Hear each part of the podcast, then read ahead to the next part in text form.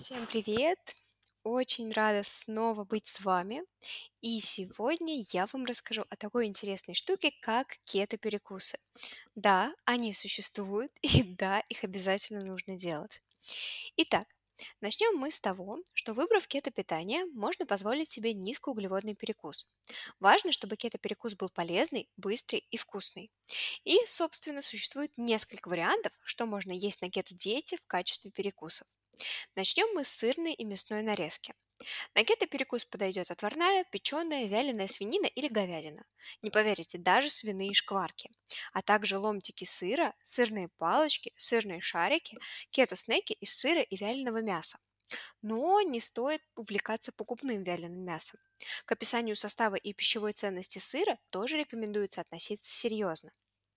Более того, вы можете использовать в качестве перекуса ягоды и орехи, в частности малину, клубнику, ежевику, смородину, морожку, то есть те ягоды, которые содержат низкое содержание углеводов. Оговорочка по Фрейду содержит низкое содержание, ну то есть которые содержат мало углеводов. Вы меня поняли. А по поводу орехов можно употреблять арахис, миндаль, фундук, пекан, кокос и даже кешью. Конечно же, хорошим перекусом будут кисломолочные продукты. Например, творог со сметаной, творожная масса с ягодами, шарики из творога с орехами.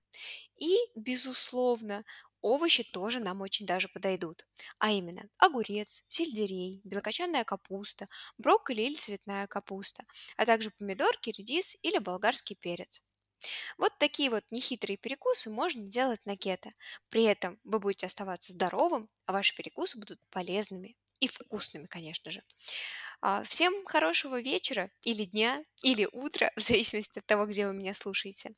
А, Скоро вернусь к вам с новой интересной информацией. Пока-пока!